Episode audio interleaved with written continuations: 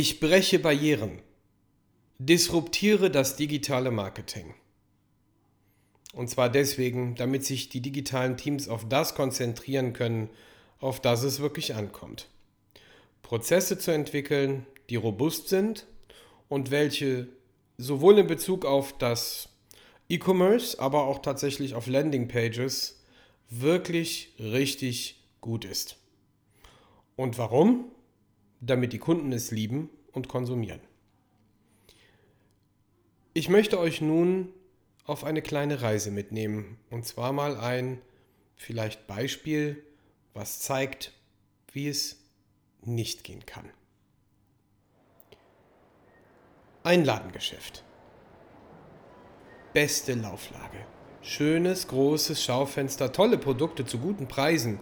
Klasse Logo, toller Firmenname, so weit, so gut. Nachdem der Chef ein Seminar zur zeitgemäßer Vermarktung besucht hat, gibt er sich einen Ruck, baut ein komfortables Budget zusammen und engagiert ganz tolle Leute, die aus dem Schaufenster den absoluten Publikumsmagneten machen sollen. Er erwähnt ausdrücklich, dass bei der Neugestaltung kein Stein auf dem anderen bleiben muss und dass alles auf den Prüfstand soll. Hauptsache, das wird das beste Schaufenster aller Zeiten. Jetzt geht's los. Die Rückwand bekommt die Topfarbe der Saison, ermittelt von einem Experten. Eine stufenförmige Gestaltung verschafft viel mehr Produkten Platz. Das ausgeklügelte Lichtkonzept mit Hightech-Lampen leuchtet perfekt bis in den letzten Winkel. Und die Topware kommt in die Mitte, umgebend von den exakt passenden anderen Produkten. Ja, sogar interessante weiterführende Informationen und frische, sympathische Sprache werden eingesetzt. Und das Ganze kostet ein Vermögen und sieht wirklich richtig gut aus, findet der Chef. Die Marketer, Designer, Schreiner, Teppichleger und Dekorateure. Sogar der Vertrieb ist wahnsinnig zufrieden. In den Tagen nach dem Relaunch passiert im Laden genau nichts.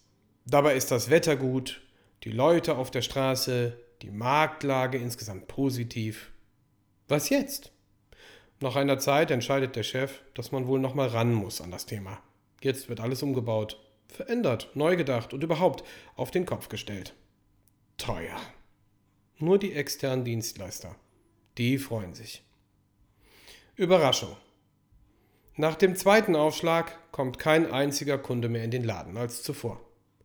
Jetzt ist man ratlos. Ein erfahrener Analyst wird zu Rate gezogen. Nach eingehender Untersuchung fragt er das Team, warum man das Schaufenster so gebaut hat, dass es in Richtung Laden und nicht Richtung Straße ausgerichtet ist. Und warum hat man es auf sich selbst und nicht auf die Leute da draußen angelegt? Und von außen ist überhaupt aus einer bemalten Wand gar nichts zu sehen, während innen alles fantastisch glänzt, funkelt und ausgeleuchtet ist. Peinlich und natürlich absolut vermeidbar und teuer.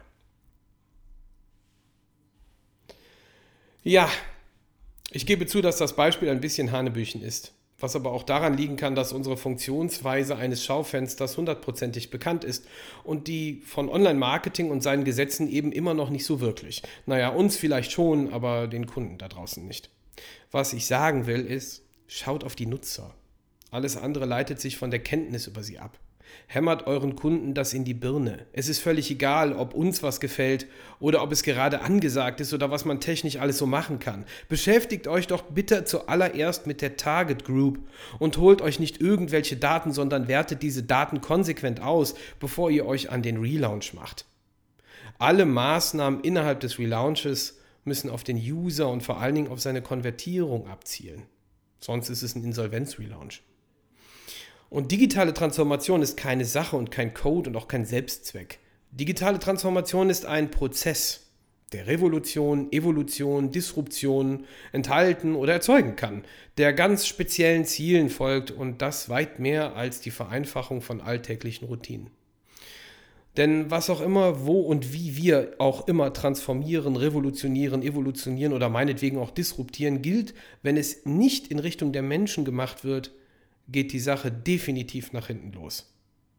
Und Geld werden wir auch ohne Konversion nicht verdienen. Und Zeit, die wir nun mal alle nicht genug haben, verbrennen wir für uns, für unsere Kunden und für alle anderen auch.